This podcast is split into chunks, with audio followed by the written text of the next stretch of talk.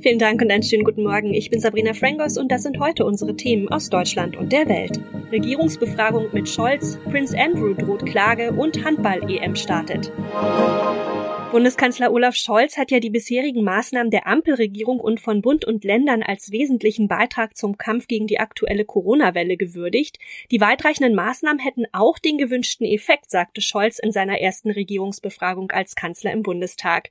David Riemer ist in Berlin. Der Kanzler hat ja nur ein paar Sätze gesprochen und dann wurde ja auch schon unterbrochen, und zwar von der Bundestagspräsidentin. Was war denn da los?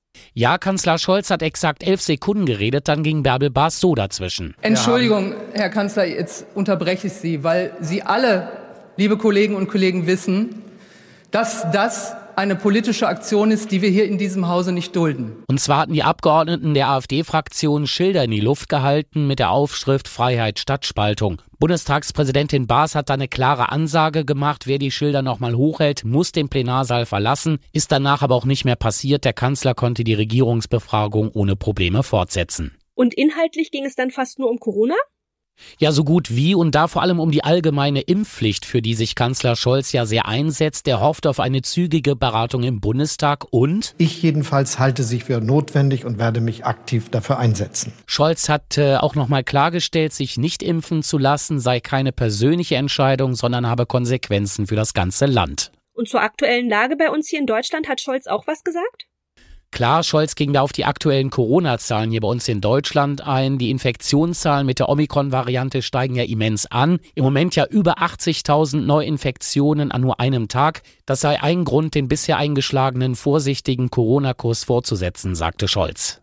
In der Regierungsbefragung ging es ja aber auch noch um das Thema Atomenergie. Was waren denn da die Hauptaussagen des Bundeskanzlers?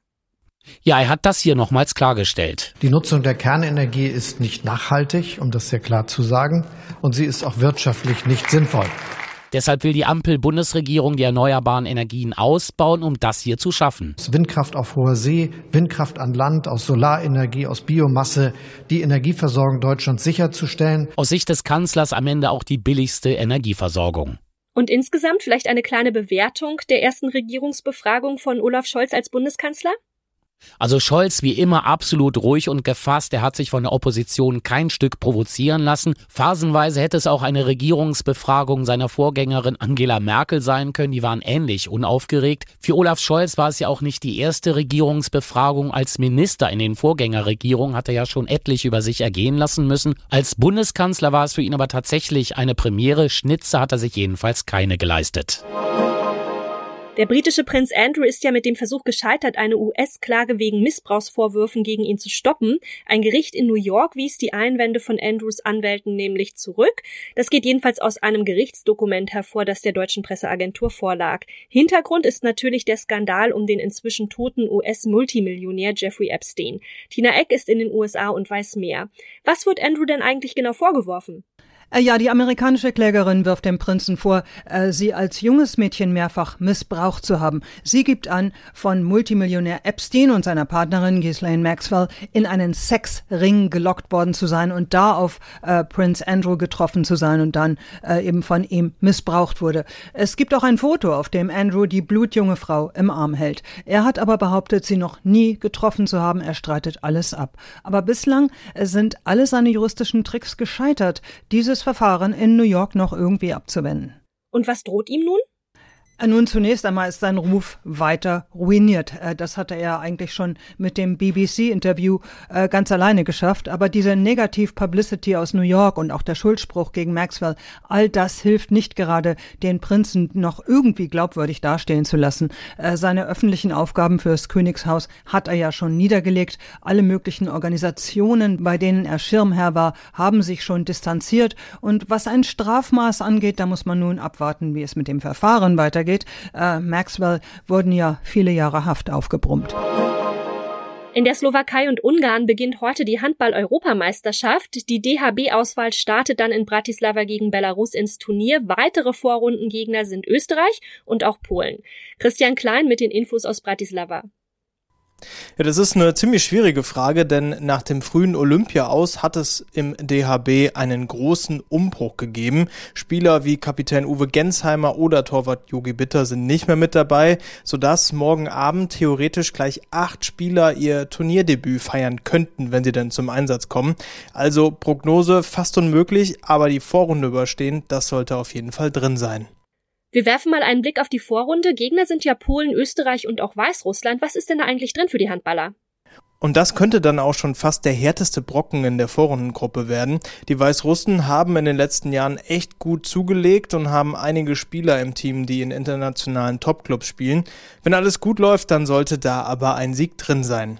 Natürlich müssen wir auch über Corona sprechen. Im Vorfeld gab es ja schon einige Corona-Fälle in den Teams. Auch die eigentlichen Testspiele gegen Serbien waren jedenfalls ausgefallen. Ja, das stimmt. Gleich über zehn Fälle hatten die Serben in ihrem Team. Seit jetzt gut einer Woche befinden sich aber alle teilnehmenden Teams in einem zweitägigen PCR-Testrhythmus. Es ist ein 2G-Turnier und hier in der Slowakei dürfen nur Fans in die Halle, die den 1G-Status, also nur Geimpfte, erfüllen. Es wird also einiges getan. Man muss aber jetzt die nächsten Tage abwarten, wie gut die Turnierbubble hält. Es gibt allerdings auch schon Aussagen von Spielern und Trainern, dass das alles nicht so wirklich gut klappt. Was gibt's denn da für Infos? Also im Teamhotel der Deutschen in Bratislava ist alles sehr clean. Jeden, den ich dort gesehen habe, hat eine Maske auf. Es sind keine anderen Gäste im Hotel. Im Teamhotel im ungarischen Szeged, wo auch eine Vorrunde stattfindet, da berichten die Franzosen und Serben, dass dort viele Gäste sind, die nichts mit der EM zu tun haben und zudem keine Maske tragen. Ich kann das weder bestätigen noch dementieren. Allerdings muss man dazu sagen, dass in der Slowakei 25 Prozent Fans in den Hallen zugelassen sind. In Ungarn wollen sie die Hallen aber voll machen. In unserem Tipp des Tages geht es heute um Corona. Der Bundestag will ja heute unter anderem die verkürzte Quarantänezeit nach einer Corona-Infektion beschließen. Künftig müssen Infizierte und enge Kontaktpersonen dann in der Regel zehn Tage in Isolation, können sich aber nach sieben Tagen freitesten. Aber ab wann muss ich überhaupt in Quarantäne und was ist in dieser Zeit erlaubt? Thomas Bremser hat sich schlau gemacht. Wie lange muss denn künftig wer in Quarantäne? Ja, wer mit Corona infiziert ist, muss zehn Tage in Isolation, kann sich aber nach sieben Tagen freitesten mit einem negativen PCR oder einem Schnelltest. Wer im Krankenhaus oder Altenheim arbeitet, muss einen PCR-Test machen und er darf zwei Tage lang keine Symptome gehabt haben. Das gilt quasi auch für Kontaktpersonen. Nur Kinder und Jugendliche können sich schon nach fünf Tagen freitesten.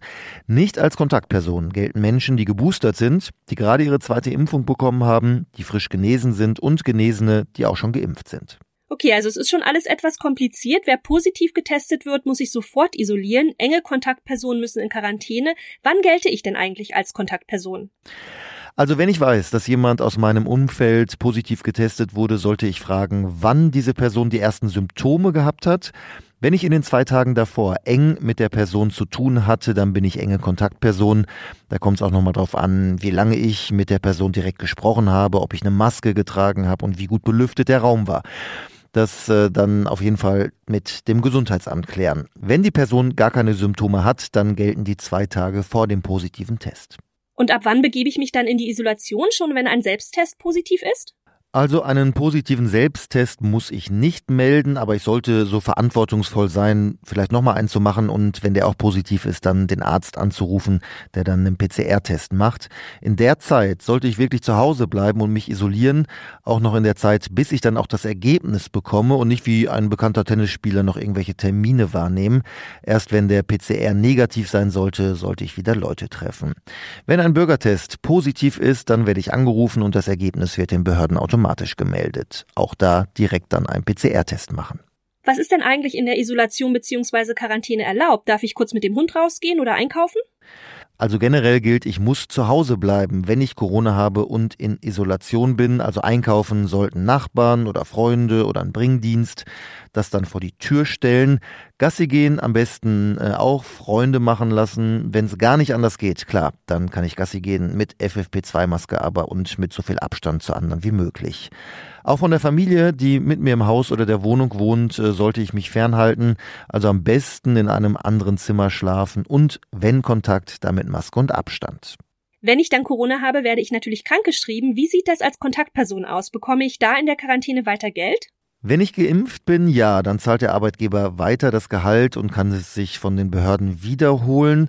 Wenn ich die Arbeit auch im Homeoffice erledigen kann, dann muss ich auch in der Quarantäne arbeiten. Ich bin ja nicht krank. Wenn ich Symptome habe, dann kann ich mir ganz normal einen Attest holen vom Arzt, auch telefonisch. Wenn ich nicht geimpft bin, dann muss der Arbeitgeber das Gehalt nicht weiterzahlen.